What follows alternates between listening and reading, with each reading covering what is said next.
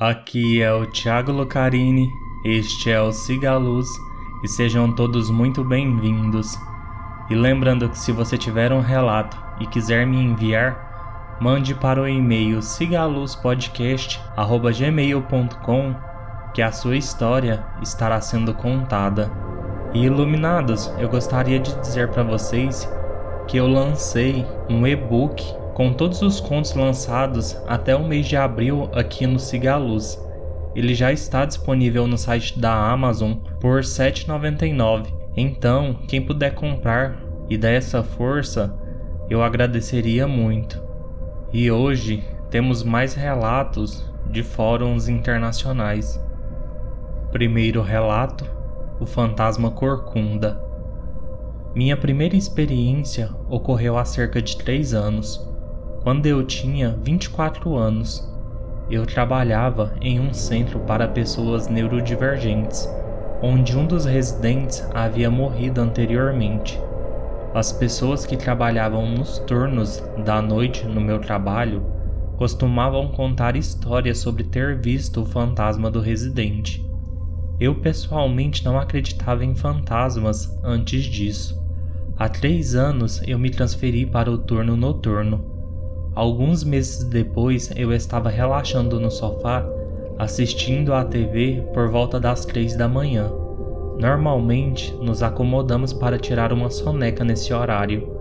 Ainda bem desperto, eu decidi me deitar um pouco. Levantei-me, apaguei a luz e caminhei em direção ao sofá. Assim que me deitei nele, imediatamente vi um homem nas sombras curvado, olhando para mim. No segundo que ele viu que eu estava olhando para ele, ele se virou e foi embora. Congelado de medo, eu sabia que o que acabará de testemunhar não eram meus olhos pregando uma peça em mim. Após cerca de cinco segundos petrificado, me atrapalhei para abrir meu telefone e acender a lanterna onde o homem estava. Este homem era baixo, cerca de 1,60m, e forte. Lembre-se de que eu nunca conheci o homem que havia morrido anteriormente. Eu estava acostumado a ser atacado por pacientes naquele trabalho, então minha bravura estava no auge naquele período da minha vida. Ainda com medo, olhei para a cozinha onde ele estava e não havia ninguém. Na verdade, ele caminhou em direção a uma parte sem saída da cozinha. Eu verifiquei minha colega de quarto que estava dormindo em um sofá em uma sala diferente. Eu não queria acordá-la, então acendi todas as luzes, exceto a do quarto dela, e deitei no meu sofá bem acordado e assustado. Quando ela acordou, contei o que tinha visto. A parte assustadora é que eu nem terminei de descrevê-lo e ela concluiu a minha descrição. Foi quando eu soube que talvez aquelas histórias de fantasmas fossem verdadeiras, afinal. A única coisa que a surpreendeu foi que ele estava curvado sobre o sofá me olhando. Eu larguei aquele emprego dois meses depois que isso ocorreu, mas esse não foi o motivo principal. A minha demissão ocorreu por eu conseguir um emprego na área que eu queria tanto trabalhar, cuidados veterinários. Relato 2 Meus Eventos Paranormais, Parte 2 Eu finalmente reuni meus pensamentos o suficiente para começar a escrever uma parte 2 para vocês. No entanto, algum desses próximos encontros também são dos meus amigos próximos. Posso não ser capaz de colocá-los todos em uma história, mas definitivamente haverá mais partes. Deixe-me dar algumas informações básicas sobre a minha amiga antes de continuar. Para começar, ela é uma wicana e sempre esteve aberta a espíritos e outras coisas dessa natureza. Vivemos a cerca de 30 minutos de uma atração turística popular. Na estrada para baixo venta muito e é bastante escura à noite, pois há poucas luzes. Não vou falar muito sobre a localização para minha segurança. Outra coisa a se notar sobre essa estrada é que depois de certa hora da noite, as pessoas nos grupos de automóveis locais adoram acelerar e derrapar por ela. É uma área muito boa para se fazer isso. De qualquer forma, minha amiga deu uma volta de carro lá uma noite para clarear a cabeça. Ela estava ao telefone com um amigo no viva voz em seu carro. O sinal de celular, conforme você se aproxima do portão no final da estrada, fica cada vez pior, e como resultado, a chamada foi desconectada. Ela imediatamente tentou ligar de volta, mas não obteve nada além de estática. E naquele instante ela se sentiu insegura e se virou. Quando ela se aproximou da estrada principal de novo, ela ligou para o amigo novamente e perguntou o que aconteceu quando ela tentou ligar de volta mais cedo. Ele disse a ela que ela não ligou de volta. Ele enviou a ela um print da sua tela de registros de chamada e a segunda chamada não estava lá, enquanto nas capturas de tela dela a segunda chamada constava. Agora, um relato meu. Em dezembro de 2020, eu estava dirigindo por uma escada de montanhas, relativamente popular, antes de eu ter que pegar minha colega de quarto no aeroporto. Se você não conseguiu perceber até agora, meus amigos e eu fazemos muita direção recreativa eu estava mais ou menos na metade do caminho entre o início da trilha e o final. Era cerca de 21 e 30 eu era a única na estrada. Ninguém na minha frente, ninguém atrás de mim. Se houvesse, era a uma distância significativa de onde eu não pudesse vê-los. Eu estava com os faróis altos, pois era seguro fazê-lo. E por um momento vi uma mulher com um vestido branco muito estranho andando ao lado direito da estrada, de costas para mim. Como mencionei na minha primeira história, quando digo que vejo coisas, quero dizer elas são visíveis na minha mente. O vestido da mulher parecia um material esbranquiçado muito grosso. Imagine a roupa que o Baby Yoda usa, com sandálias e cabelo loiro desbotado. Sua cabeça estava apontada para baixo e para longe de mim. Sei que não estava fisicamente ali, porque assim que pisquei, a mulher se foi. Acredite ou não, o Arizona fica bem frio no inverno. Estava quase congelando naquela noite. Então, as sandálias não faziam nenhum sentido. E não, eu não moro em Flagstaff ou em qualquer lugar que receba neve regularmente. Por enquanto, é isso. Relato 3 Espírito Protetor Esse encontro me foi contado por minha irmã Ana. Ela tinha uma amiga chamada Julie, que lhe confidenciou que coisas estranhas estavam acontecendo em sua casa. Julie e o marido haviam se mudado um ano antes. Eles tiveram dois filhos, Miles, que tinha 5 anos, e Sean, que acabou de fazer um. Julie disse que ela e o marido ouviam ruídos à noite. No início, eles ignoraram, acreditando só se tratar de uma casa velha. Mas então, as coisas pioraram rapidamente. Os ruídos aconteciam com mais frequência. As coisas saíam voando.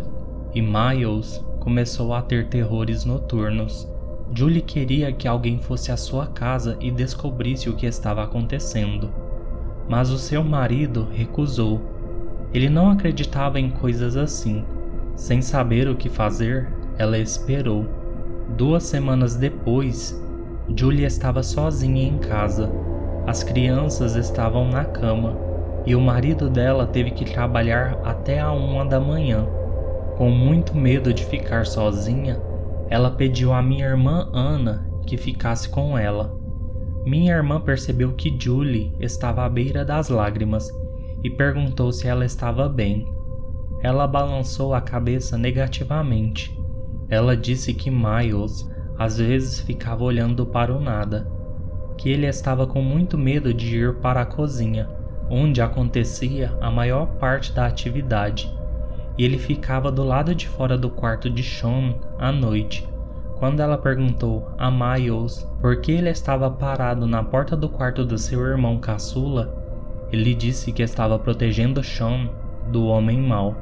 Quando ela perguntou que homem mau, ele disse aquele que atira coisas.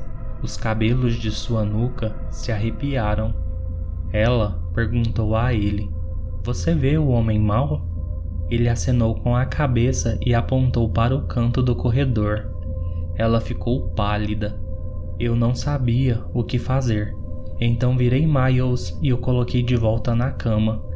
Minha irmã perguntou a Julie quando isso aconteceu, e ela disse: na noite passada.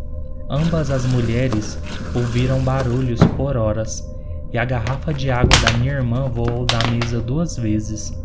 Minha irmã disse que aquilo lhe deu arrepios. Era uma e meia da madrugada quando o marido de Julie voltou para casa. Ela foi verificar as crianças enquanto minha irmã juntava suas coisas para ir embora. Tanto minha irmã quanto o marido de Julie ouviram um grito. Os dois correram para encontrar Julie parada na porta do quarto de Sean. Todos estavam olhando para uma mulher que pairava perto do bebê. Parecia flutuar para frente e para trás na frente do berço. Então olhou para eles e desapareceu. O marido de Julie agarrou rapidamente o filho e a família saiu para pernoitar em outro lugar. Após isso, o marido de Julie finalmente deixou alguém entrar na casa para descobrir o que estava acontecendo.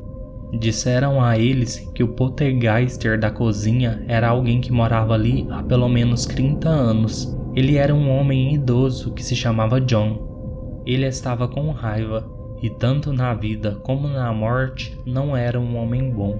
Também disseram a eles que a mulher que viram no quarto do bebê estava protegendo o menino do outro espírito.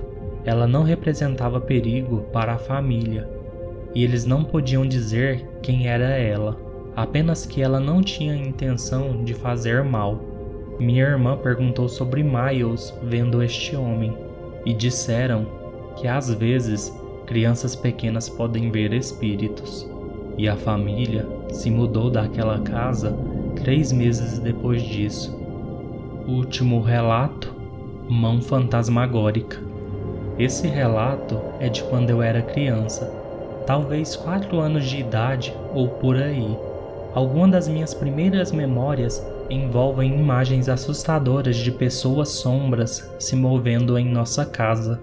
Eu não sabia quem ou que eles eram, só que não faziam parte da nossa família. Eu ficava tão apavorado que me lembro de ocasiões em que minha mãe tinha que me colocar no colo e me embalar até que eu me acalmasse. Uma das memórias mais claras foi de acordar e olhar para o nosso longo corredor, a porta do meu quarto estava aberta, e ver esta figura muito distinta, muito grande e escura, apenas parada ali. Eu não conseguia distinguir nenhum detalhe do seu rosto mas sabia que estava olhando diretamente para mim. Não me lembro do que aconteceu depois disso, mas essa memória permaneceu forte até hoje. As atividades paranormais foram intensas por volta dos 3 anos de idade até cerca de 5 ou 6 anos. Foi nessa época que a mão fantasmagórica apertou a minha. Posso me lembrar disso como se fosse literalmente ontem. Eu tinha ido para a cama e me lembro de não conseguir dormir. Eu estava de bruços com o braço direito pendurado ao lado da cama. O lado oposto da cama estava contra a parede. Minha mão estava caída para baixo. De repente, alguém, algo, segurou minha mão e apertou suavemente. Como você pode imaginar, Deixei escapar o grito mais terrível que uma criança pequena poderia dar. Meus pais estavam na porta do meu quarto em segundos, me perguntando o que havia de errado. E previsivelmente eu disse que havia um monstro debaixo da minha cama. E como você pode imaginar, paternalmente verificaram debaixo da minha cama.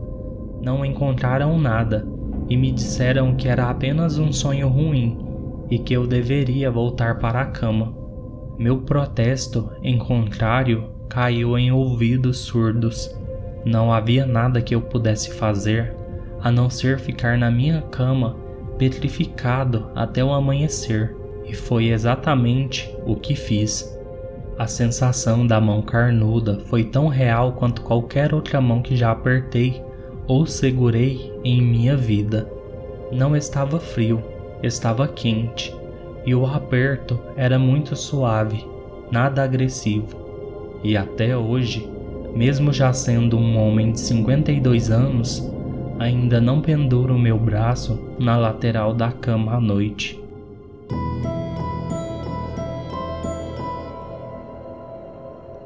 Bem, iluminados, este foi o episódio de hoje. Espero que gostem. Como sempre, peço que curtam, comentem, avaliem o podcast nos seus agregadores de preferência, mostre o podcast para seus amigos, venha fazer parte do Siga a Luz me enviando seus relatos. No mais, fiquem todos bem e siga a luz.